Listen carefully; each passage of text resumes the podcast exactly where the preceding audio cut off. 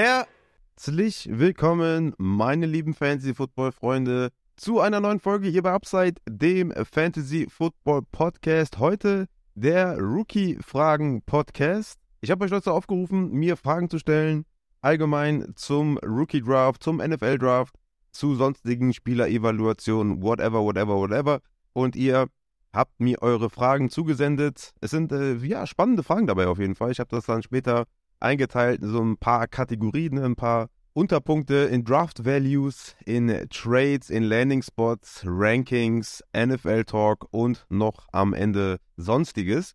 Also da könnt ihr euch auf jeden Fall auf ein paar Fragen freuen. Aber erstmal noch kurz der Hinweis, die Rookie Rankings sind draußen. Meine Rookie Rankings 2023 sind online auf patreon.com slash Upside Fantasy und das ist ein Brett geworden. Ne? Also ich hatte tatkräftige Mithilfe vom CK, der hat mir da so eine richtig geile oder eine geile Datenbank zur Verfügung gestellt, wo sich alles automatisiert anpasst.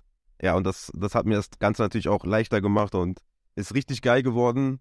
Ich kann nur jedem wirklich ans Herz legen, sich die zu holen für eure Rookie Drafts. Ist natürlich jetzt Pre-NFL Draft, ne, klar.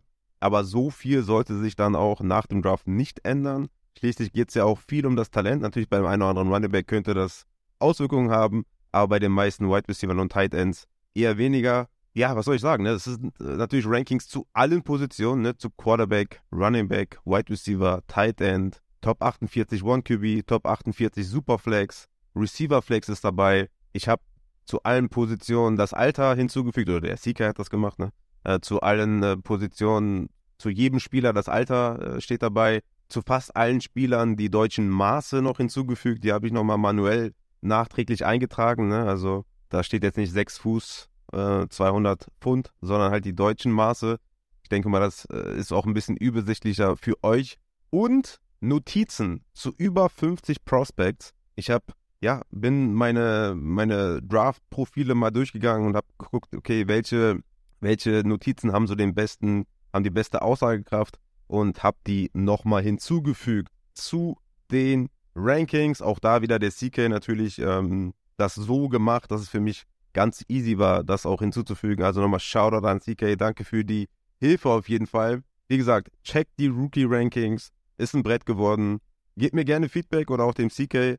Ähm, ich habe auch das eine Feedback vom Marty, habe ich ähm, mir zu Herzen genommen und die ganzen Farben so markiert, wie sie auch bei Sleeper markiert sind. Also, ne, wenn ihr Feedback habt, dann gerne an uns wenden. Und ja, allgemein natürlich auch gerne Feedback, ob euch das so gefällt und ob ich das nächstes Jahr auch genauso machen soll. Vor allem mit den Notes, ne? Also war jetzt auch nicht wenig Arbeit, muss ich dazu sagen, aber äh, durch diese Automatisierung hat mir das natürlich auch ziemlich geholfen. Also gerne Feedback zu den Rookie-Rankings. Nochmal ein kurzer Disclaimer allgemein. Ne? Ich weiß noch nicht, wann genau diese Folge hier veröffentlicht wird. Ich muss nämlich aufgrund eines Auslandseinsatzes für unseren Tierschutzverein alles etwas anders planen und nehme diese Folge heute am 15.04. schon auf. Plan ist erstmal, dass die Folge mit dem Julian, die ich gestern aufgenommen habe, am Montag kommt, also den 17. April. Die Rankings, von denen ich jetzt hier gerade gesprochen habe, sollen am Mittwoch kommen. Und diese Folge, die ich jetzt gerade aufnehme, dann entweder am Freitag, den 21. als Bonusfolge oder als äh, Lückenfüller, würde ich das mal formulieren, äh, am 24. oder 25. quasi dann als reguläre Folge. Das weiß ich noch nicht genau, wie ich das hinbekomme. Diese Folge ist eigentlich als Bonusfolge geplant, aber es kann halt wirklich sein, dass es ein Lücken Lückenfüller wird weil ich das einfach nicht hinbekomme. Ne? Seht mir das bitte nach. Manchmal gibt es halt auch Wichtigeres als Fantasy. Nur manchmal, nur in Ausnahmefällen, ja. Aber es kommt äh, halt auch mal vor, dass es etwas Wichtigeres gibt. Der Community Mock, den ich eigentlich auch noch vorhatte, ja, aufgrund dieser ganzen Geschehnisse hier, ich bin jetzt vom 17. bis 24. halt weg im Auslandseinsatz. Ja, ich denke mal, das ist unrealistisch. Ich denke, vor dem Draft schaffe ich das nicht mehr. Ich denke mal, nach dem Draft machen wir nochmal einen schönen knackigen Community Mock. Ähm, macht vielleicht auch am meisten Sinn, das nach dem Draft zu machen. Ich weiß leider auch noch nicht, wann die Folge mit dem Matze zu den Rookies kommt, ne? Weil ich halt jetzt vom 17. bis 24. nicht da bin und wir es vorher nicht hinbekommen, leider. Aber der Injury Report zu den Rookies ist in der Pipeline. Ne? Macht euch da äh, keine Sorgen. Der kommt auf jeden Fall. vielleicht aber erst nach dem Rookie Draft, was denke ich auch nicht so schlimm ist insgesamt. Also ich glaube, das, das wird auch eine sehr, sehr wichtige Folge, eine informative Folge. Ist auch nicht so tragisch, wenn das nach dem NFL Draft kommt, aber die kommt auf jeden Fall. Lange Rede mit Sinn heute tatsächlich. Ich würde sagen, ähm, ja, wir kommen zu euren Fragen, ja. Wir knallen jetzt hier in diese Folge, wann auch immer sie rauskommt. Aber checkt mir die Rookie-Rankings ab. Wirklich ganz wichtig. Ist ein geiles Teil geworden. So, die erste Kategorie lautet Draft Values. Und da fragt der Ruffy ne, von One Piece, man kennt ihn. Oder halt Ruffy, oder ist es halt ein Blame an mich, ich weiß es nicht. Wann kann der erste Quarterback in 1QB vom Board gehen? Also nach dem Motto, wo sehe ich den Value des Nummer 1 Quarterbacks in einer 1QB-Liga? In welchem Spot würde ich den picken? Und ich habe Anthony Richardson als meinen Quarterback 1, das wisst ihr, glaube ich, alle, und overall auf der 10. Also in der ersten Runde würde ich Anthony Richardson picken aufgrund seines Upsides einfach. Ja, ich denke, oder wenn ihr euch die Rankings anschaut, dann werdet ihr sehen, dass ich halt Bijan natürlich auf der 1 habe, Jackson Smith und Jigba auf der 2. Und dann wird es halt meiner Meinung nach auch ein bisschen eng. Das seht ihr auch dann später in den Tiers. Ich habe ja auch die Tiers dazu gepackt bei den Quarterbacks, Runningbacks, Wide Receiver und Tight Ends. Und ja, die, das zweite Tier auf Running Back und Wide Receiver ist etwas größer und nimmt auch Platz ein hier von 4 bis 9 in meinen Overall Rankings. Aber dann bin ich schon auch gewillt, Anthony Richardson zu nehmen. Weil ich finde, nach Anthony Richardson wird es halt schon eng, was die Wide Receiver angeht, was die Production angeht. Ne? Ein Josh Downs habe ich noch Borderline als First Rounder. Ein Marvel Mims ne, könnte wirklich äh, relativ eindimensional eingesetzt werden. Und ja, mal schauen, wo der landet überhaupt und so weiter. Ne? Die Tight Ends sind natürlich noch so ein Faktor, wo man sagen könnte, okay, die sind in einer Range mit Anthony Richardson, sind sie auch. Ne? Michael Mayer ist mein Tight End 1 und overall auf der 11. Also da seht ihr schon, die, äh, also abgesehen von Running Backs und Wide Receivers, kommt Richardson auf der 10 und Michael Mayer auf der 11. Also das ist so eine Range, wo ich sage, dass das passt schon. Ne? Es kann auch sein tatsächlich, dass nach dem Draft, ja, kann es sein, dass ein Tank Bixby oder Zach Charbonnet aus der ersten Runde fallen. Klar kann das sein, ne? weil je nachdem, wo die landen, wie NFL-Teams die evaluieren, wenn die sagen, ja gut, das ist hier nichts Besonderes. Das sind äh, fünf, sechs Runden-Picks in einem Team, wo schon ein klarer Leadback ist, der dann wenig Chancen auf Fantasy Production und dann fallen die raus. Kann aber auch sein, ja, dass Runningbacks, die jetzt Ende zweite Runde bei mir auf der Liste sind, ein Cameron Miller zum Beispiel ist overall meine 23, Runningback 7. Wenn der jetzt einen Spot bekommt, wo ich sage, ey, das könnte auf jeden Fall eine Leadback-Rolle bedeuten, könnte der auf jeden Fall klettern. Vielleicht nicht unbedingt in die erste Runde, weil mir da insgesamt das Talent nicht so ganz gefallen hat, wie bei einem Bixby oder Charbonnet. Aber das könnte sich ein bisschen anpassen. Das muss ich natürlich immer dazu sagen. Aber Stand jetzt, rein vom äh, Talent und rein vom Outcome, was ich erwarte zu den einzelnen Spielern, ist Anthony Richardson auf der 10. Und ich würde den tatsächlich auch schon in der ersten Runde nehmen, in einer One-QB-Liga. Zweite Frage schließt so ein bisschen an vom Jonas, der sagt, wann kann deiner Meinung nach mit großem Need der erste Quarterback und Tight End vom Board gehen in einer normalen Half-PPR One-QB? Ja, wir, wir sollten uns auf jeden Fall grundsätzlich erstmal davon trennen, in einen äh, Rookie-Draft mit dem Approach reinzugehen, Need over everything oder sowas, ja, dass, dass der Need irgendwie ganz groß im Vordergrund steht oder dass wir sagen, mir egal, was an 1.4 noch da ist, ich picke Wide Receiver oder ich picke Running Back oder ich nehme Tight End oder da, davon sollten wir uns verabschieden. Man sollte in Rookie Drafts immer mit der Einstellung reingehen und Value picken. Value picken. Ganz wichtig. Ihr solltet immer den bestmöglichen Value im Rookie Draft mitnehmen. Warum solltet ihr das tun? Was bedeutet Value? Value bedeutet ja nicht nur dann für dein Team äh, Value, ja, sondern auch für andere Teams Value. Ja? Das heißt, es ist ein Trade Value auch. Okay? Also selbst wenn du jetzt, ähm, sagen wir mal, du hast jetzt einen großen Wide Receiver Need und pickst an 1.01 und ne, bei mir ist Jackson Smith und Jigba der Wide Receiver 1, dann solltest du bitte nicht Jackson Smith und Jigba über Bijan Robinson picken. Dann solltest du trotz Wide Receiver Need Bijan Robinson nehmen. Unbedingt, ja. Weil Bijan Robinson hat tausendmal mehr Trade Value, auch nach dem Draft. Also der ist Landing Spot unabhängig, ja. Also der wird, der wird als erster Runnerback vom Board gehen. Der wird einen Spot bekommen, wo der sofort Leadback ist, wo der Workhorse ist. Also da braucht man sich, denke ich mal, man weiß ja nie, was in der NFL passiert, aber da kann man sich auf jeden Fall wenig, sollte man sich wenig Sorgen machen, ja. Das heißt, du kannst Bijan Robinson, der ist mein Dynasty Running Back Nummer 1 ja, bei den Vets. Okay? Ich habe Jonathan Taylor dahinter, ich habe Brees Hall dahinter, alle dahinter. Bijan ist die 1. Okay? Das heißt, ihr könnt den natürlich, also ich denke mal, der allgemeine Konsens ist da recht ähnlich. Vielleicht haben den manche Top 3, Top 5, aber der sollte schon sehr, sehr hoch sein, okay? Das heißt, ihr könnt diesen Bijan Robinson nach dem Draft ja auch verkaufen. Ja, ihr könnt ihn ja traden. Also wenn ihr das nicht während des Drafts tut, ja, oder vor dem Draft tut, dann könnt ihr es ja auch nach dem Draft, in Season, whatever.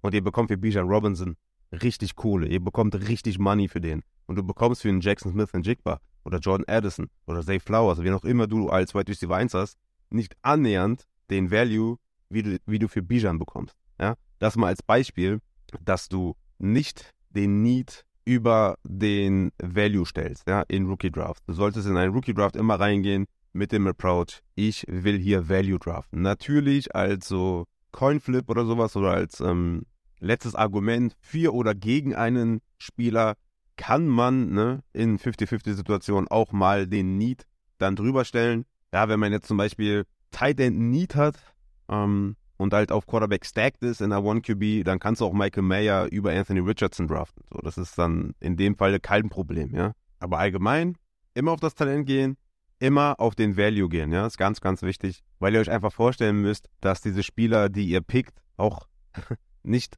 auf alle Zeiten bei euch spielen, sondern auch Trade Value haben. Ne? Das vergessen manche hin und wieder. Gucken nur auf ihr Team und sagen, okay, ich brauche hier unbedingt einen Tight End, ich brauche hier unbedingt einen Running Back, ich brauche unbedingt einen Wide Receiver. Ja, das ist aber, das, das kann echt stark nach hinten losgehen. Ne? Also da sollte man auf jeden Fall auch im Hinterkopf behalten, dass der Trade Value sehr, sehr wichtig ist. Talent und Trade Value in Rookie Draft sehr wichtig. Aber zurück zur Frage, wann man mit großem Need, den ich ja jetzt auch erklärt habe, dass man das nicht tun sollte, aber allgemein Quarterback und Tight End können in der ersten Runde auf jeden Fall vom Bord gehen. Ich habe auch jetzt nicht die größten Schmerzen, wenn man jetzt sagt, ich nehme Michael Mayer über Zach Charbonnet oder über Tank Bixby. Finde ich okay.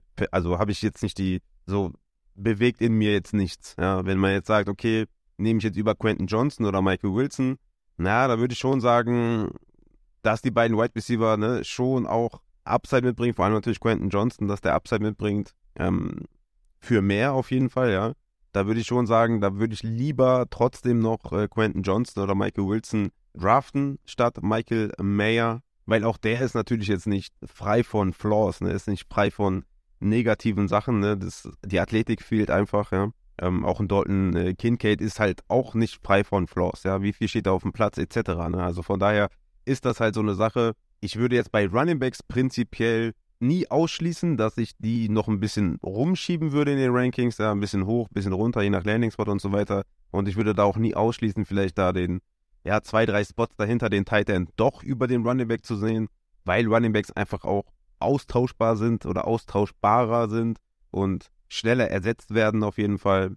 Und ne, Zach Charbonnet, Tank Bixby, Israel Abanikanda oder Roshan Johnson und so sind halt auch nicht die krassen Talente. Das muss man halt auch einfach sagen. Ne? Die sind ganz cool, auch für die Klasse und so, ne? finde ich die ganz nett. Aber die sind keine High-End-Spieler. Die sind von vielen Faktoren abhängig und da bin ich auch gewillt, einen Michael Mayer, Dalton Kincaid oder Daniel Washington drüber zu nehmen. Ja? Also an sich, wenn Michael Mayer ne, jemand komplett verliebt ist und da den an, an 6 oder 7 nimmt oder sowas und du hast den 1.10, dann finde ich das auch okay, wenn du da Dalton Kincaid über einem Anthony Richardson pickst. Ja, wie gesagt, bei so 50-50 Entscheidungen oder so, finde ich das okay.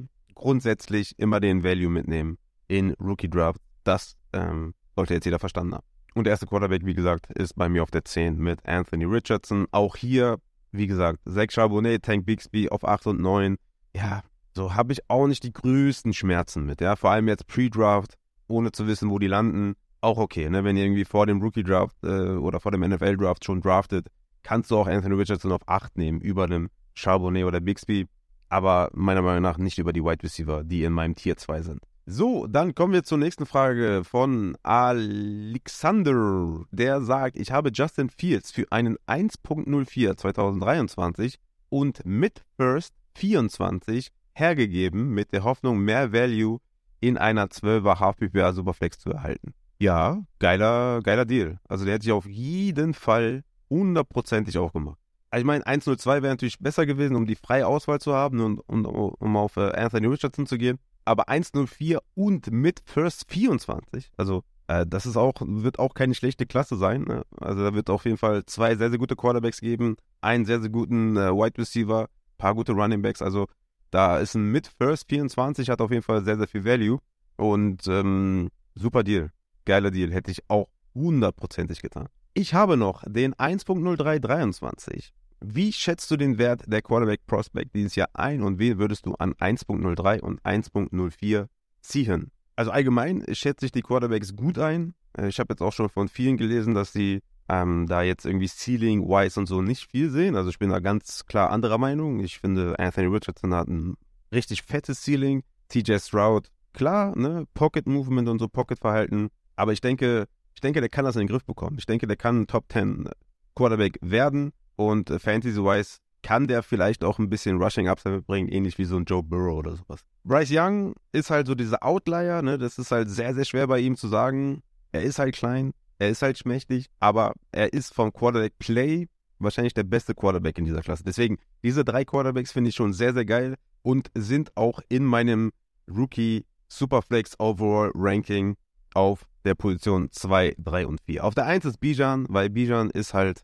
ja, Bijan ist Bijan. Also der ist halt die 1 in One QB und die 1 in Superflex. Aber meine 2, 3, 4 in Superflex overall besteht aus meiner Top 3 und ich finde die alle sehr, sehr gut. Also Will Levis fällt halt ein bisschen hinten ab. Ist immer noch meine 7 in meinem Superflex Overall Ranking, weil er halt ein Quarterback ist und natürlich auch gewisses Upside mitbringt auf jeden Fall und er anscheinend auch von den NFL-Teams sehr gemocht wird. Also von daher äh, ganz so schlecht kann man den dann auch nicht in Rookie-Rankings sehen und haben. Ne? Aber ich finde tatsächlich, da dein Spot auf 103 und 104 ist ein bisschen tricky, ja, ganz ehrlich. Weil du halt nicht diese, äh, diese, diesen Luxus hast, die freie Auswahl zu haben, ja. Also vor allem jetzt auch, was passiert im Draft? Das ist halt auch so eine Sache, ne? Was passiert denn da jetzt überhaupt? Man sieht immer mehr, dass Anthony Richardson aus den Top 10 fällt, dass äh, CJ Stroud ja, vielleicht eher so ein Mid-Round äh, First ist. Ich weiß, guck mal, Leute, ich weiß es ja selber nicht. Ich sag halt nur, ne, man sieht halt immer mal wieder, in irgendwelchen Mockdrafts von irgendwelchen Experten.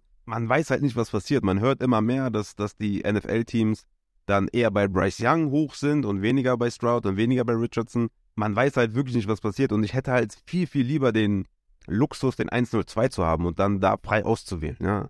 Ähm, vielleicht kannst du ja mal anfragen. Vielleicht kannst du ja mal fragen, den 102er, also der, der an 102 ist, ja, was der haben will. Ja? Ist, also einfach mal anfragen und sein Glück zu versuchen, kann, glaube ich, nicht schaden. Also, wenn du dem jetzt sagst, hey, hör mal zu, du bist auf zwei, ich bin auf drei, so viel Unterschied ist da ja nicht, aber ich hätte halt schon gerne so ein bisschen die Auswahl, ne, dann die Qual der Wahl.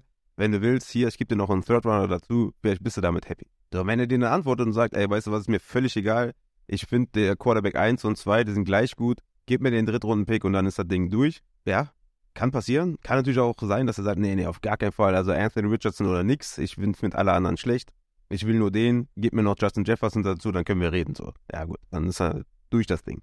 Aber die äh, Wahrscheinlichkeit, dass der, dass der sagt, ey, ich hab die eng beieinander, von mir aus gib mir noch ein bisschen was dazu, gib mir noch dein Second 24 dazu oder sowas. Ich glaube, das würde ich sogar schon auch annehmen und sage, okay, dafür habe ich den Luxus, mir den ersten Quarterback vom Board zu nehmen. Also, wenn wir jetzt davon ausgehen, dass Bijan an 1 und 1 geht, kann natürlich auch sein, dass der, äh, dass der äh, Anthony Richardson äh, schon geht. Würde ich mir auch vielleicht ähm, den äh, Kader anschauen von meinen äh, League-Mates, die dann 101 und 102 picken, ja, um ein bisschen so die Wahrscheinlichkeit äh, rauszufiltern oder vielleicht auch mal nachzufragen, wie die so die Prospects sehen oder vielleicht mal so ein paar Sleeper-Chat-Nachrichten. Vielleicht klingt das schon das eine oder andere durch, ja, kann man auch zwischen den Zeilen vielleicht mal lesen. Aber ich würde einfach allgemein auch einfach mal fragen, wie sieht's aus, wenn man ein Spot hochgeht? Was müsste ich da noch draufpacken? Generell wie gesagt, an 1.03 und 1.04 würde ich Quarterback nehmen. Auf jeden Fall. Also wie gesagt, Bijan ist die klare 1, auch in Superflex. Dann kommen für mich die drei Quarterbacks und dann kommt für mich äh, Jackson Smith und Jigba und danach ist freier Fall. Danach ist alles dabei, ne? Von meinem zweiten Running Back bis zu meinem äh, Wide Receiver 2, 3, 4, 5 und ein Quarterback noch dazwischen. Also danach bin ich nicht so into it, ja? Also die Top 5 Finde ich schon richtig geil. Dieses Jahr ein Superflex da mit Jackson Smith und Jigba, den drei Quarterbacks und Bijan. Aber äh, danach bin ich schmerzfrei. Ja, danach kann man mit mir reden und dann kann man auch verschiedene Positionen picken. Da bin ich gar nicht so stur drauf versessen. Ähm, aber es ist schon geil, den 103 und 104 dieses Jahr in äh, Superflex Rookie Draft zu haben. Und ich würde dir auf jeden Fall empfehlen, auf äh, Quarterback zu gehen. Und vielleicht hast du den großen Luxus ja auch, vielleicht, dass Bijan an 1 geht, Jackson Smith und Jigba oder Jamie Gibbs oder keine Ahnung an 2 und dann hast du tatsächlich die Auswahl an 103 mit dem ersten Quarterback. Es passieren oft verrückte Dinge. Das sage ich auch äh, bei vielen Startup-Drafts und sowas, ne? Wo Leute mich dann fragen, ja, an 1.5 sind ja alle guten Quarterbacks weg. Ja, warte mal ab, weiß ja gar nicht. Also ähm, meine Erfahrungen mit Superflex äh, liegen, obwohl das alles auch schon ein bisschen her, wo ich meine Startup-Drafts hatte, bestimmt schon vier, fünf Jahre her teilweise. Da war das natürlich auch in der Community noch nicht so weit verbreitet, ne? Also es gab Upside auch noch nicht, die halt, ne, wir haben ja hier sehr, sehr viele Dynasty-Folgen auch schon gemacht und immer mal wieder erklärt, wie wichtig verschiedene Positionen sind und so. Heutzutage glaube ich eher schwerer tatsächlich, dass er in den ersten fünf Picks kein Quarterback geht in einem, Start, in einem Startup-Draft. Früher war es halt fast normal, so, ne? Ähm, das muss man schon dazu sagen. Deswegen trotzdem aber mal abwarten, wer tatsächlich mit den ersten zwei Picks geht, indem man vielleicht auch mal vorfühlt, ne, bei den, bei den League-Mates, die an 1.1 und 1.2 sind, einfach mal fragen, was willst du haben? Ne? Können wir reden. Und dann vielleicht kannst du noch einen guten Deal machen und ein bisschen hochklettern. Aber ich würde auch nicht so viel Value abgeben tatsächlich. Und geiler Deal. Dazu kann man nur gratulieren. Justin Fields für mich einer der größten äh, Wildcards auf Quarterback. Ne? Also ganz klar. Also ich habe schon bei vielen gesehen, dass sie den Top 3, Top 5 haben in Wett-Rankings, was ich gar nicht nachvollziehen kann, weil der ist passing-wise so schlecht und es kann so schnell nach hinten losgehen mit seiner Karriere. Auf der anderen Seite natürlich auch mega Upside. Ne? Mit, mit der neuen Offense jetzt, ne? Mm, einen O-Liner geholt, DJ Moore geholt und so weiter. Also da, da ist schon echt Upside drin, aber halt auch, auch eine Gefahr, dass der real NFL-wise irgendwann ersetzt wird. Und deswegen für mich keine Chance, dass ich den da irgendwie Top 7, Top 8 habe. Deswegen ist er da, wo er ist. Check die Wett-Rankings, sind natürlich auch online. Dann haben wir den äh, Philipp. Bei der schwächeren Wide Receiver Rookie Class und den vielen möglichen Umbrüchen der NFL Running Backs sollte man im Rookie Draft Dynasty mehr Wert auf die Running Backs legen? Nein. Nein, nein, nein. also, ne, der Philipp spricht natürlich jetzt äh, auf die Folge an, die vor zwei Folgen dann jetzt kam, ne, wo ich äh, die, die Running Back Situation so ein bisschen in Dynasty versucht habe zu erklären, dass ihr eure Spieler verkaufen sollten, ne, eure Tyler Algiers, eure Brian Robinsons, eure Tony Pollard, Stevensons und sowas, ne. Natürlich ist ein Pollard höher zu verkaufen als ein äh, Brian Robinson oder sowas, aber ich habe das auch alles da erklärt in der Folge. Checkt die gerne ab auf jeden Fall. Also er, er spielt darauf auf jeden Fall an, aber nein, auf jeden Fall nicht. Also die White Receiver Rookie Class, klar, ist nicht voll gespickt mit Superstars, aber ist die Running Back Klasse auch nicht. Ne? Also, wenn ihr mich fragt. Also, wie gesagt, Injigba ist auf jeden Fall ein gutes Stück hinter Bijan, aber Injigba ist auch ein gutes Stück über Jamie Gibbs, der mein Running Back 2 ist. Ne? Also, ich habe ich hab echt ein Tier von vier Wide Receiver in einem zweiten Wide Receiver Tier und dann äh, drei Running Backs im, im zweiten Tier mit Gibbs, Charbonnet und Bixby. Und danach ist komplett alles all over the place, glaube ich. Da kann so viel passieren. Und nicht mal Bixby und Charbonnet sind für mich sicher. Deswegen sind sie auch im Overall Run QB, ja, eher so im hinteren First-Rounder-Bereich. Ja, ich habe halt davor die ganzen Wide Receiver. Ne? Ich habe mein Wide Receiver 2 Tier von 4 bis 7 im Overall Ranking. Die würde ich alle jetzt pre-draft über mein Running Back 3 und 4 nehmen. Also ganz klare Geschichte. Und gerade, gerade weil die ganzen äh, Umbrüche, wie es äh, Philipp äh, beschreibt, äh, bei den NFL Running Backs äh, passieren oder passieren können. Gerade deswegen würde ich halt niemals jetzt den Running Back Value über den Wide Receiver Value im Vakuum drüber nehmen. Auf gar keinen Fall, weil genau das ist halt die moderne NFL. Die moderne NFL ist keine reine Leadback-Liga mehr, Workhorse, wohin du schaust, ja, nur Running Backs, die über 20 Carries bekommen, die Targets bekommen die an der Goal-Line alles sehen. Ja, das ist alles, hat sich alles ein bisschen aufs Passing erweitert. Es hat sich alles mehr auf Committee verbreitert. Ja, es gibt jetzt, also ich würde es halt auch so machen. Wenn ich ein GM wäre, würde ich all day long einen Inside Rusher nehmen und einen Receiving Back nehmen und so beide irgendwie halbwegs äh, bezahlen, auch nicht mit viel Geld, weil beide können ja auch nur in ihrem Bereich sehr gut sein, ja. Und irgendwelche Workhorse Running Backs wie, wie ein Saquon oder wie ein C-Mac sind einfach zu teuer. Deswegen würde ich das auch so machen wie Miami jetzt. Ja? Einfach Jeff Wilson und Raheem Mostert nochmal.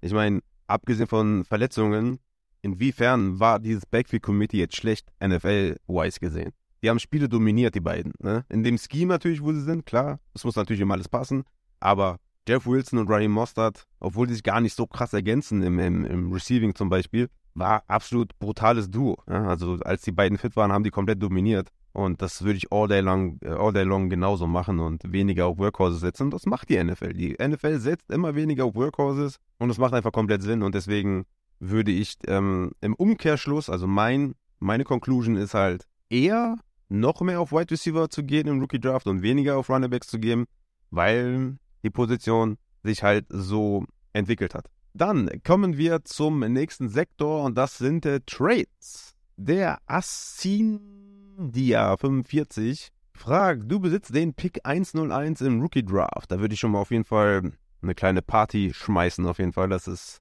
sehr, sehr gut. Bijan all over, egal wie dein Team aussieht? Fragezeichen, ja. Egal wie dein Team aussieht. Selbst wenn dein Team komplette Grütze ist und du auf Running Back, okay, dein Team ist scheiße und du hast, bist aber auf Running Back gut. Ja, selbst dann nimmst du Bijan, weil, was haben wir eben gelernt? Die Draft-Talente, die ganz, ganz oben sind, haben auch Trade Value. Bijan hat Trade Value.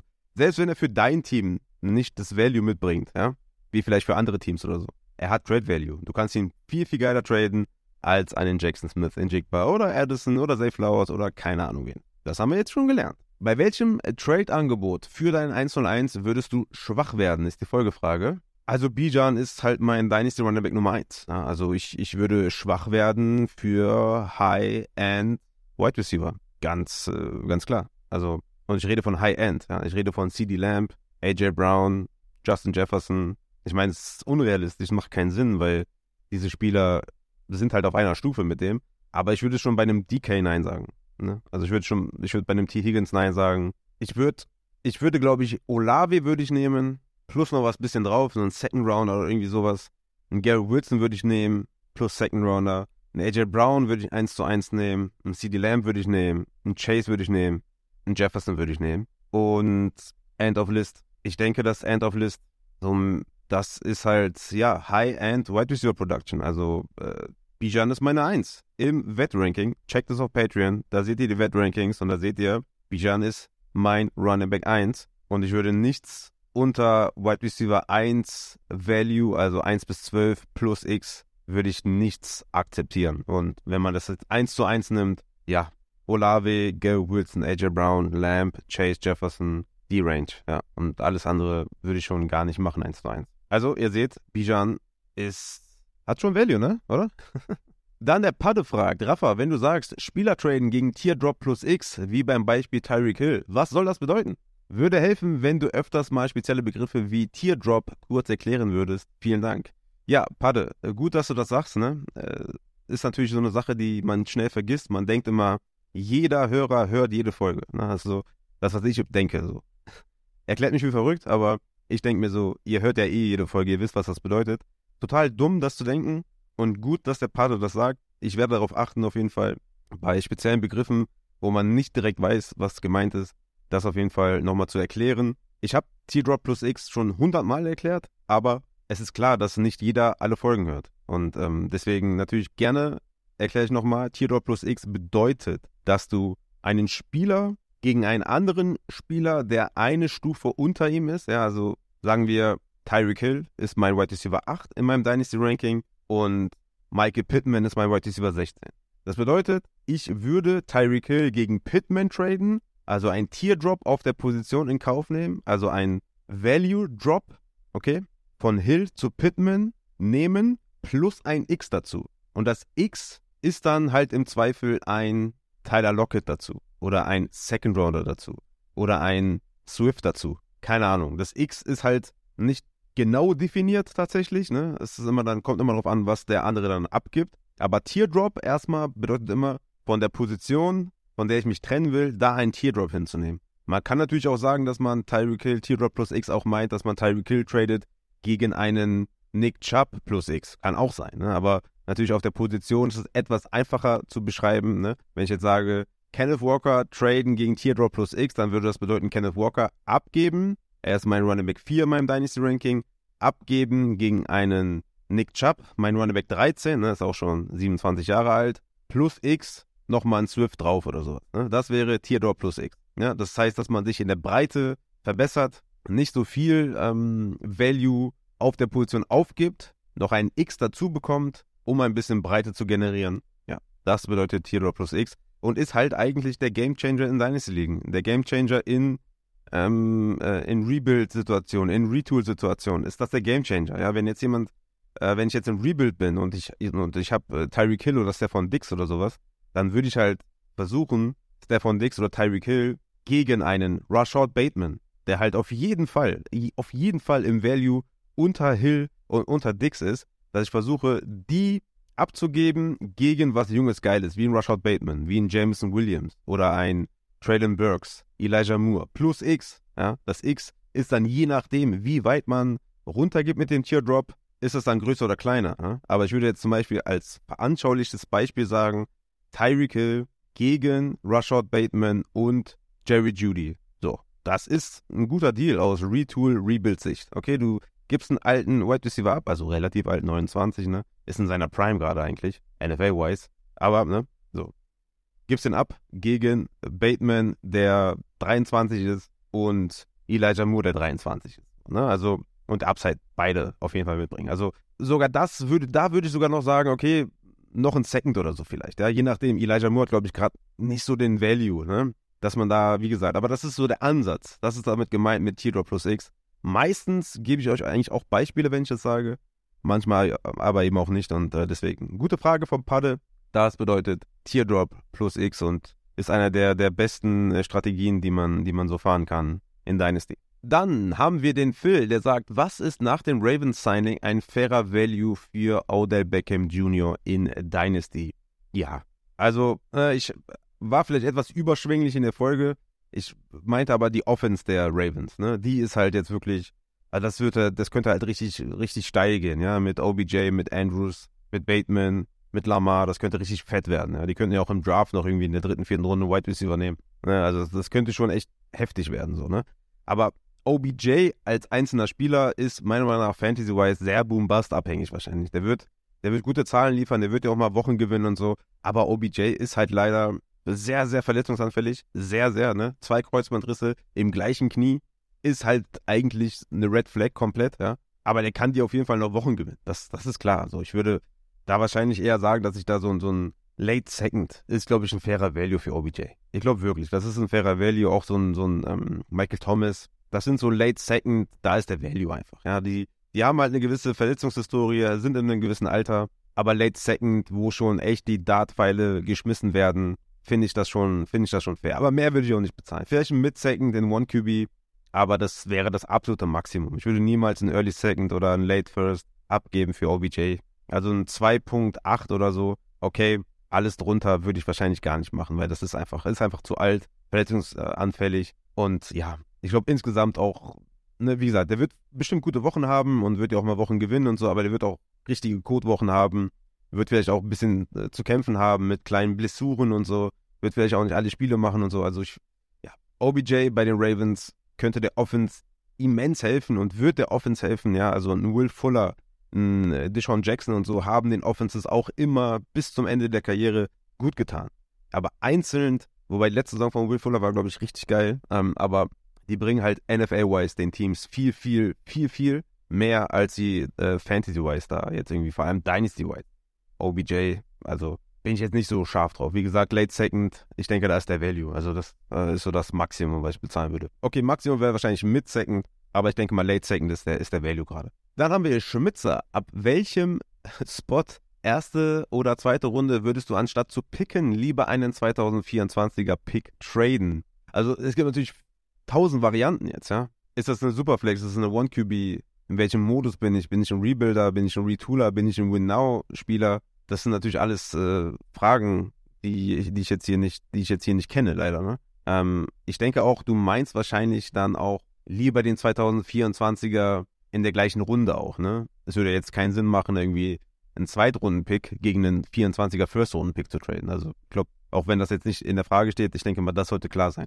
Trotzdem schwer zu beantworten im Vakuum, ehrlich gesagt. Also, ab welchem Spot in der ersten Runde würde ich meinen First Rounder abgeben? Ja, ganz ehrlich, wahrscheinlich äh, late. Ja, also den 1.10, 1.11, 1.12 würde ich wahrscheinlich gegen einen 24er First abgeben, weil die Wahrscheinlichkeit, dass der 24er dann in der Range 1 bis 9 ist, wahrscheinlich höher ist. Ja, also jetzt weißt du ja, dass dein 1.12 1.12 ist. Wenn du den tradest gegen den 24er First, dann ist die Chance, dass der im 1.1 bis 1.11 Bereich ist, höher. Ja? Also dumm gesagt. Ja, ist einfach so. Das würde ich ja machen, so, ne? Also klar, Michael Mayer ist schon eine geile Sau. So. Den würde ich schon gerne haben, tatsächlich, auf Tight End. Wie gesagt, bei den Running Backs ist jetzt äh, vor dem NFL-Draft sehr schwer zu sagen. Ne? Wirklich sehr schwer zu sagen. Aber Michael Mayer, Anthony Richardson auf Quarterback hätte ich schon gerne im Team, ja, je nachdem. Ähm, wenn ich da jetzt nicht komplett stacked bin, so, dann, dann würde ich auch sagen, ja, okay, dann gib mir halt den 2024er mit der Wahrscheinlichkeit, dass der auch vielleicht im Bereich 1 bis 8, 1 bis 6 ist oder so. Das macht das Ganze viel attraktiver natürlich. Nur in der zweiten Runde, ja, da würde ich Stand jetzt wirklich, bin ich da nicht irgendwie äh, verheiratet mit den Picks. Also bin ich überhaupt gar nicht verheiratet mit den Picks. Also klar, Daniel Washington ist ein Early Second jetzt hier bei mir in meinen Rankings. Das ist schon, das ist schon nice. Das ist schon mit viel Upside verbunden. Aber auch da, verheiratet bin ich da nicht. Würde ich Daniel Washington oder halt den 2.3 abgeben gegen den äh, Second, Vier? Nee, würde ich nicht machen. Ich würde da wahrscheinlich die Grenze ziehen bei Israel Abanikanda. Der ist mein Overall 17, heißt 2.05, wenn, wenn mich nicht alles täuscht. Da würde ich wahrscheinlich schon anfangen zu sagen, okay, komm, gib mir den 24er Second. Vielleicht ist da ein bisschen mehr ähm, Draft-Value äh, dabei. So, ja, fair. Aber ist jetzt halt Pre-NFL-Draft. Ne? Kann nach dem Draft anders aussehen, wenn Israel aber Nikanda zu einem geilen Landing-Spot kommt. Ne? Deswegen. Aber ja, ich würde natürlich gucken, dass ich jeweils Late First und Late Second gegen 24 First und 24 Second trade, um einfach die Wahrscheinlichkeit ähm, irgendwie zu haben oder die, die irgendwie höher zu haben, dass das ein früherer First und ein früherer Second wird. Ich hoffe, man äh, versteht, was ich meine. Dann kommen wir zur nächsten Kategorie, das sind die Landing Spots. M2P fragt, was sind für dich die Top und die Worst Landing Spots für die Rookie Quarterbacks? Gleiche Frage für Running Backs und Wide Receiver. Bei Quarterbacks natürlich ohne Teams wie Chiefs, Bills, Bengals und so weiter. Ja, fair. Ähm, der AB Goat äh, fragt auch, wenn du der Top Quarterback, Top Running Back, Top Wide Receiver und Top Tight End im Draft bist, was wäre jeweils dein Lieblingsspot? Also so ein bisschen ähm, überschneiden die Fragen sich. Aber bleiben wir erstmal bei M2P. Top Landing Spot für Rookie Quarterbacks und für mich ja dann auch Anthony Richardson, deswegen packe ich da die vom AB Goat noch mit rein, sind für mich die Houston Texans. Houston Texans mit Dalton Schulz auf Tight End, mit äh, Tansel, den sie behalten haben auf der Tackle-Position, mit Shaq Mason, den sie geholt haben, den Offensive Guard, mit äh, Cressenberry, den sie gehalten haben, mit ne, Robert Woods, Noah Brown, Matchy Collins, ist jetzt nicht die Überbombe auf Wide Receiver, aber da geht der was im Draft, also das wäre schon so mein Top-Spot. Ist eine gute O-Line, hat ein paar Receiver-Waffen, also das ist für mich der Top-Spot für den Rookie-Quarterback und mein Rookie-Quarterback Nummer 1 ist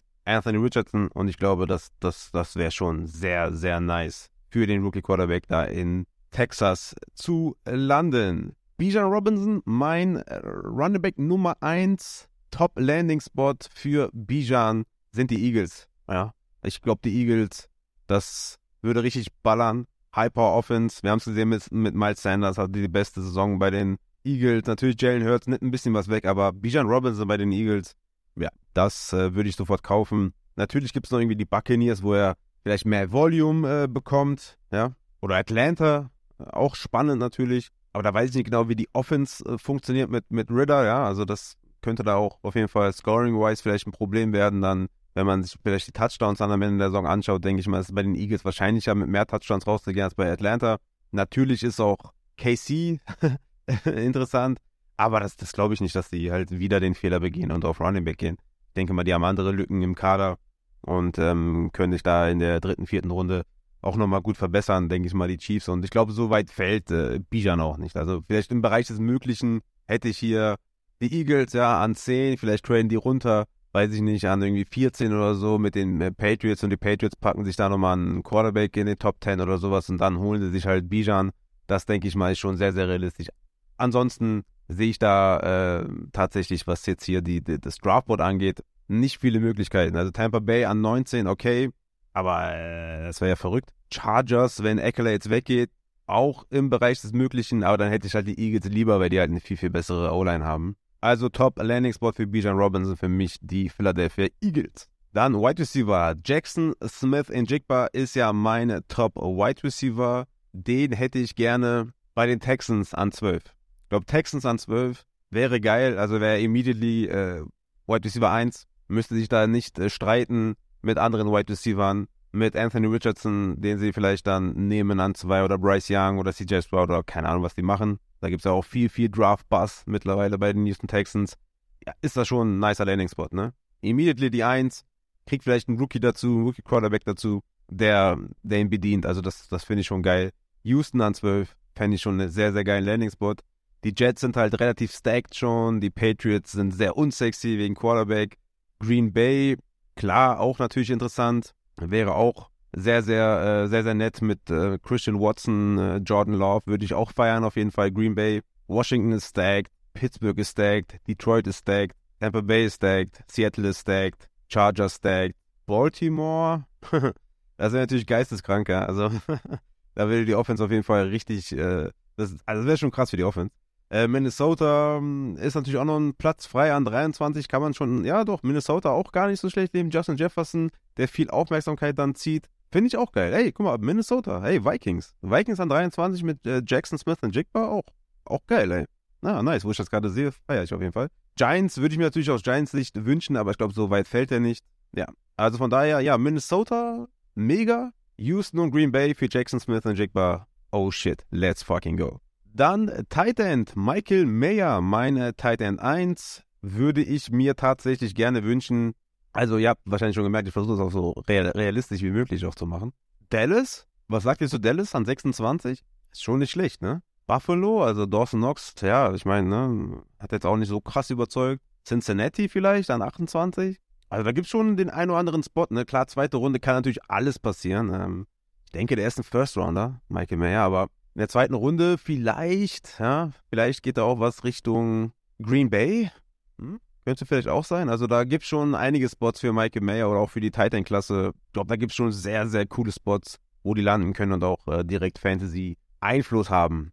Die äh, schlimmsten Spots, ja, um die Frage abzuschließen, von M2P auf Quarterback, wo es jetzt ein realistischer Case ist, sage ich mal, da müsste ich schon echt äh, stark suchen. Also ich finde Panthers Schlecht ist es auf jeden Fall nicht. Also etwas unter Houston, aber auch gut auf jeden Fall für, einen, für einen Rookie-Quarterback. Die Coles, vielleicht sind die nicht so unbedingt krass attraktiv. Also Pittman okay, JT okay, O-Line ist aber auch ne, wackelig. Coaching ein bisschen, weiß man halt jetzt nicht, wie das funktioniert. Detroit ist übertrieben attraktiv, äh, Seattle ist attraktiv, Atlanta ist attraktiv, ja, mit Pitts, der O-Line, Greg London ist auch gut. Also Tennessee wahrscheinlich, ne? Tennessee Wobei, ja, Tennessee wäre jetzt nicht so unbedingt krass gut. Ja, und dann wird es halt eng, ne? Also Tampa Bay, ja, also wer fällt schon dahin, wer jetzt irgendwie, ne? Also ich glaube jetzt nicht, dass da die, die Top 4 äh, dahin fallen. Deswegen würde ich da eher bei den Kandidaten bleiben, die ich gerade gesagt habe,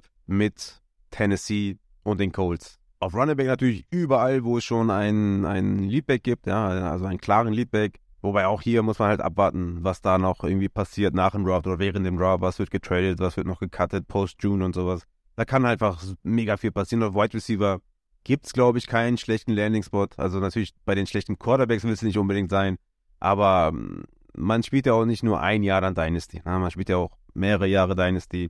Und im zweiten Jahr kann das ja auch anders aussehen mit der Quarterback-Position. Im zweiten Jahr kann das auch anders sehen mit den Wide Receiver-Konstellationen im Team, also da würde ich gar nicht sagen, dass es jetzt unbedingt schlechte Spots gibt. Auf Tight End, ja, natürlich wird es nicht neben Kelsey spielen, natürlich wird es nicht gegen, neben Andrews spielen, neben Waller muss auch nicht sein, neben Kittel muss auch nicht sein, aber sonst, let's go. Also da würde ich jetzt gar nicht sagen, würde ich einfach abwarten. Und dann kann man das immer noch äh, ganz gut auseinandernehmen, glaube ich. Aber ne, klar, auf Quarterback kann man, glaube ich, die Umstände aktuell besser einschätzen. O-Line, Receiver, als jetzt auf äh, Right Receiver und Running Back. Da denke ich mal, nach dem Draft können wir da gut in die Tiefe gehen. Dann äh, fragt Weird Flex, was sind deine favorisierten Destinationen für die Spieler mit Trade-Gerüchten? Eckler, Hopkins, Cook, denke ich mal, soll das bedeuten und nicht Cooks. Ähm, ja, ich denke, so tolle Destinationen für die, für Cook und Eckler gibt es nicht. Also, die sollten einfach bei ihren Teams bleiben. Ich denke, das wird nur schlechter. Ich glaube, das wird nur schlimmer. Also, ich, ich, ich kann Eckler auch nur raten, bleib einfach bei den Chargers. Ich kann Cook nur, also bei Cook ist ja weniger raten, sondern eher, dass das Team ihn, glaube ich, nicht mehr will. Aber, boah, also klar, ne? Bengals könnten halt frei werden.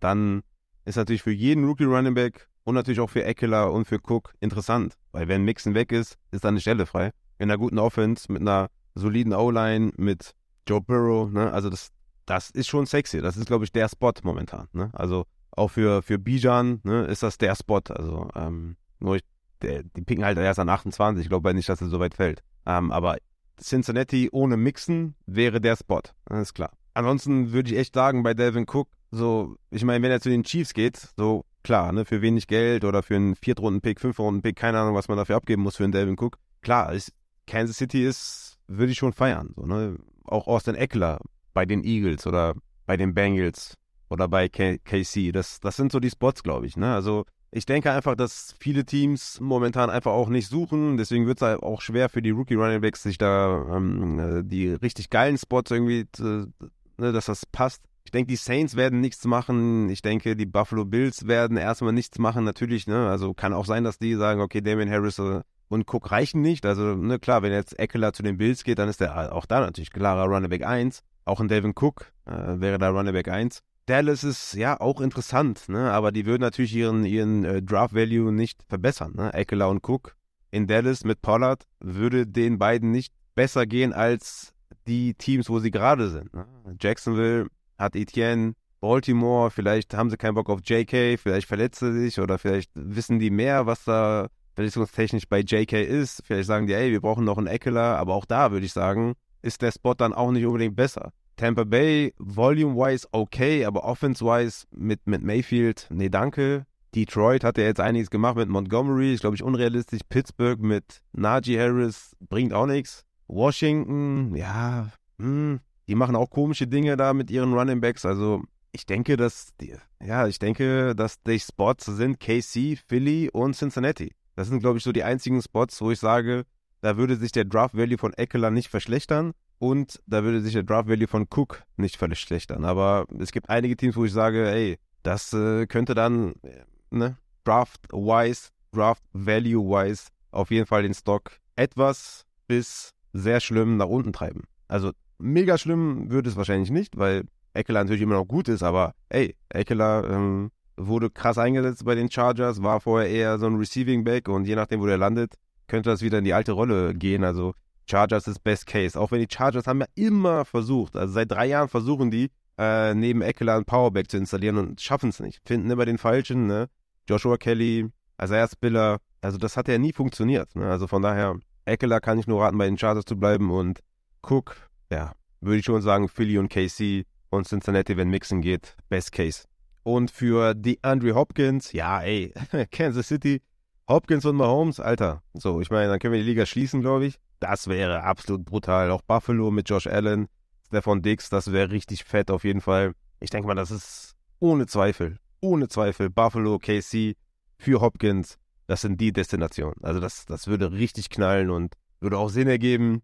Also das äh, kannst du mir erzählen, was du willst, aber die beiden Spots für Hopkins, da würden wir alle komplett durchdrehen, glaube ich. Und Gerade die Bills sollten da anfragen, weil du musst mit Mahomes mithalten und du musst die Offense verstärken. Du brauchst einen guten Wide Receiver 2 neben Dix und da hättest du ja eine 1A, 1B, also das, das müssen die eigentlich machen. Dann äh, fragt Johnny zu den Rankings. Gibt es in deinen Rankings auch Tiersunterschiede auf Running Back, Wide Receiver, Quarterback und Tight End? Kann ich schnell beantworten, habe ich ja im Intro quasi schon gesagt. Ja, gibt es. Ich habe alle Positionen in Tiers unterteilt, farblich markiert, im, in den Sleeper-Farben die Rankings sind fett. Holt euch die Rankings mit den Tiers-Unterteilungen. Yes, baby. Dann haben wir noch zwei NFL-Fragen. Der Asindia fragt, aktuelles Gerücht aus Houston soll ja sein, Young an zwei oder keiner. Kannst du dir vorstellen, dass die Texans im Fall der Fälle echt die anderen Quarterbacks auslassen? Ja, es gibt viel Draftbus momentan. Es gibt sehr, sehr viel Draftbus. Ich, also ich kann es mir nicht vorstellen.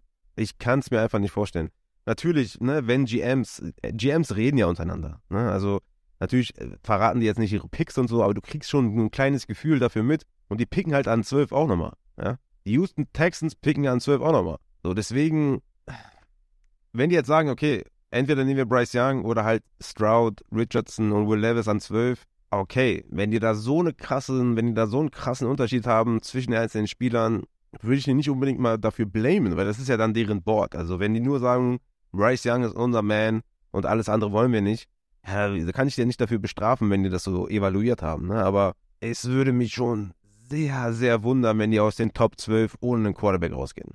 Vielleicht nehmen sie nicht unbedingt an 2 ein, aber an 12 werden sie bestimmt einnehmen oder hochgehen, falls die irgendwie sagen, keine Ahnung, Stroud, Richardson und Levis sind so unsere, ja, ich will nicht sagen Notnagel oder sowas, aber dafür würden wir nochmal hochgehen oder sowas, ne?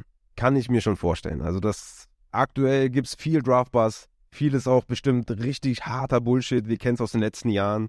Sehr, sehr viel Bullshit dabei. Aber ja, es ist im Bereich des Möglichen, dass sie an zwei, wenn Young weg ist, da was anderes machen. Und das wäre schon echt krass. Also da würde ich ja wahrscheinlich eher downtraden oder so, wobei es gibt den einen oder anderen Edge Rusher noch, aber boah, also das ist, glaube ich, jetzt echt ein guter Spot an zwei. Ich finde die Draftklasse geil. Wenn die sagen, wir finden nur Bryce Young geil, dann ja, können wir die auch nicht blamen dafür, ne? Nur trotzdem muss man im Auge behalten, dass die noch den 12. Pick haben. Dann äh, nochmal Weird Flags. Jedes Jahr gibt es einen oder zwei Elite-Spieler, die aus der Kategorie rausfallen. Also ich denke mal, es geht um die Vets. Welcher Elite-Spieler hat nächste Saison den schwersten Stand, deiner Meinung nach? Verletzung natürlich ausgenommen. Ja, ganz ehrlich, ich würde direkt mal mit Eckler anfangen. Austin Eckler ist ein Elite-Running Back im Fantasy und wird 28 sein, wenn die Saison anfängt. Und wo spielt er?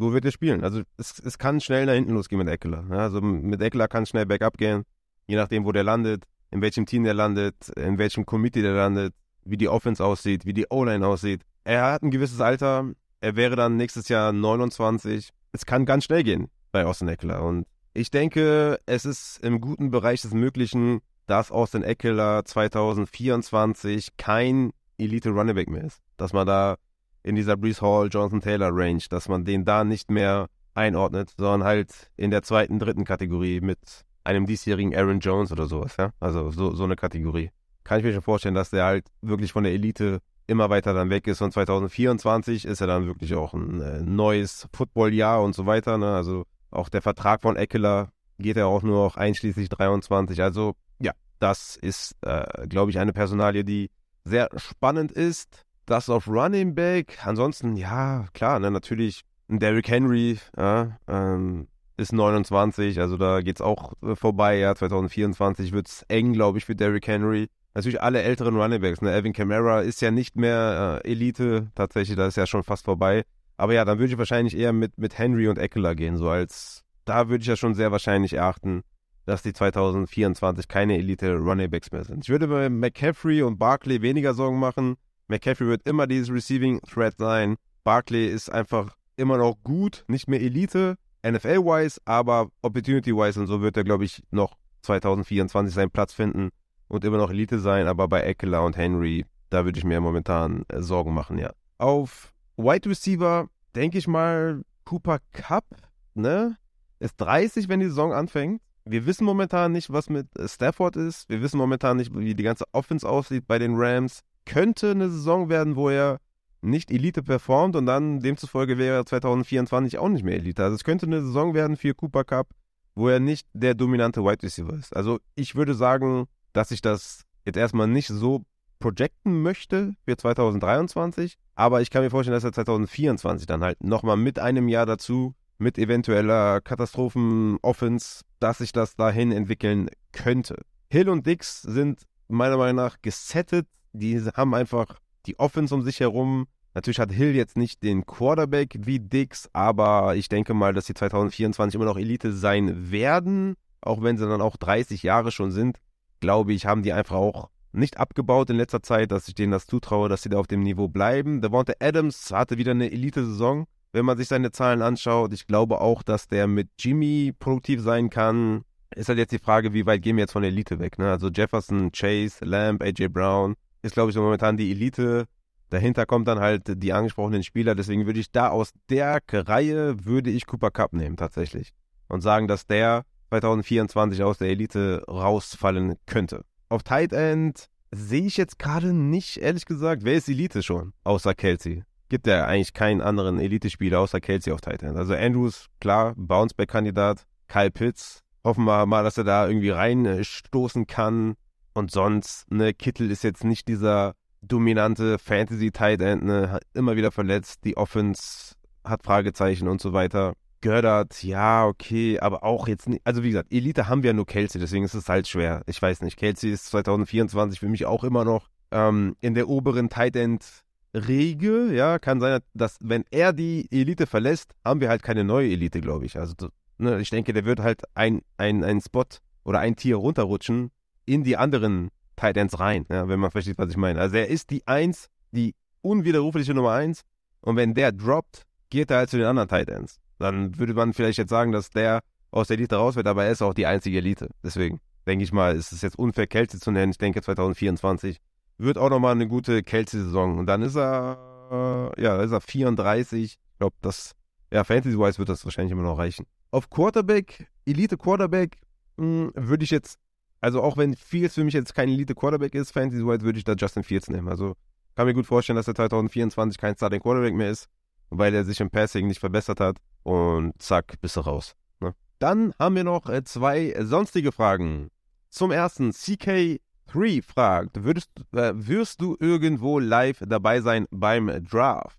Ist eigentlich geplant, ne, bei Cover 2 und Saturday Kick mal vorbeizuschauen, wenn so die ersten Running Backs und Wide Receiver vom Board gehen, mal kurz äh, Fancy-wise eine Einschätzung zu geben oder sowas. Aber wie gesagt, jetzt hier mit dem Auslandseinsatz im Tierschutz, weiß ich nicht, ob ich da überhaupt da bin. Und davon wird natürlich vieles abhängen. Natürlich auch, ähm, wie letztes Jahr, da war ich ja auch eingeplant bei den Jungs, aber dann waren die Kinder krank, dann konnte ich auch nicht. Also es wird so von so ein paar verschiedenen Faktoren abhängen.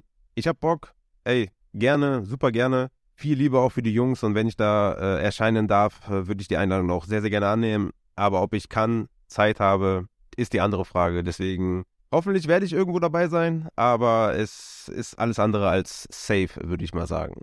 Und der Matze, der Injured Fantasy Mann, wie er sich nennt. Welcher Rookie hat den höchsten Cutie Pie Faktor? Ja, und das ist eine Frage, ne? Sehr schwer zu beantworten. Sehr, sehr schwer zu beantworten, weil wir sehen die ganzen Rookies ja nur unterm Helm. Und keine Ahnung, wenn du mich jetzt fragst, wie sieht AJ Brown, Justin Jeffers, was weiß ich, Elliott, die das, die kennt man natürlich alle mittlerweile aus der NFL. Aber die Rookies, bei denen ist das schon schwer, ne? Weil da habe ich mir jetzt nicht bei jedem angeschaut, wie die aussehen. Das ist halt total schwer. Der erste Name aber, der mir in den Kopf gekommen ist, ist tatsächlich Zay Flowers. Zay Flowers, also weil Matze fragt nach dem Cutie-Faktor. Und ihr müsst, ihr müsst euch mal Zay Flowers anschauen. Der ist, der hat voll den Cutie-Faktor. Er ist so, er sieht so irgendwie aus wie so ein kleines siebenjähriges Kind. Ne? Mit so ein bisschen Bäckchen, die Nase, das Lachen. Also, der sieht irgendwie aus wie so ein, wie so ein, wie so ein, äh, Minderjährige einfach. Ne? irgendwie ist das süß. Ich weiß auch nicht. Also, ich finde, Zay Flowers hat auf jeden Fall einen Cutie-Faktor. Die Klasse insgesamt ist nicht gespickt mit gut aussehenden Menschen. Ne? Also die Offense-Spieler, äh, die Skillspieler gefallen mir nicht alle so krass, aber ich finde, Zay Flowers hat einen sympathischen Cutie-Faktor. Bryce Young könnte man vielleicht auch noch nennen oder Anthony Richardson hat so ein bisschen, bisschen was Roughes, deswegen fällt er aus dem Cutie-Faktor raus. Aber ich würde mich tatsächlich dann im Endeffekt auf Zay Flowers, was den Cutie-Faktor betrifft, festlegen. Damit, meine lieben Fantasy-Football-Freunde, haben wir diesen Fragen-Podcast dann auch hinter uns. Ja, was bleibt mir noch zu sagen? Ne? Danke fürs Zuhören. Ich hoffe, dass die Draft-Coverage euch gut gefallen hat. Ne? Könnt mir gerne auch mal Feedback geben oder ich mache mal so einen Google-Doc oder so und frage euch mal, ob euch das äh, gefallen hat. Die Folge mit dem Julian ist ja auch draußen. Ich glaube, die war auch nochmal richtig geil mit den Wide Receiver und Tight Ends. Wie gesagt, checkt die Rankings ab die Rookie Dynasty Rankings, auch die Vet Rankings natürlich könnt ihr abchecken. Das ist, äh, ja, richtig geil geworden. Natürlich Props an CK, hat äh, mir das Leben auf jeden Fall leichter gemacht und ich glaube, es ist ein fettes Ding geworden. Checkt das gerne ab auf patreon.com Fantasy. Supportet die Show, supportet das Projekt und ich hoffe einfach, dass ich jetzt hier trotz des äh, Tierschutzeinsatzes auf jeden Fall noch ähm, ja, euch Content geben konnte. Eine Woche vorm NFL Draft und ja, hoffe einfach, dass natürlich dann am Draft Day am 25., 26. nicht irgendwo live dabei bin und äh, freue mich mega auf den Draft, freue mich mega ähm, auf die Zeit nach dem Draft, ne, zu gucken, wo die Rookies gelandet sind, vielleicht auch mal nochmal den einen oder anderen Gast nach dem Draft mir ranzuholen. Ich äh, gebe alles und hoffe, ihr seid äh, dabei, ihr bleibt dabei und ich hoffe, dass die Draft Coverage euch gefallen hat. In diesem Sinne, meine lieben Fantasy Football Freunde, haut rein!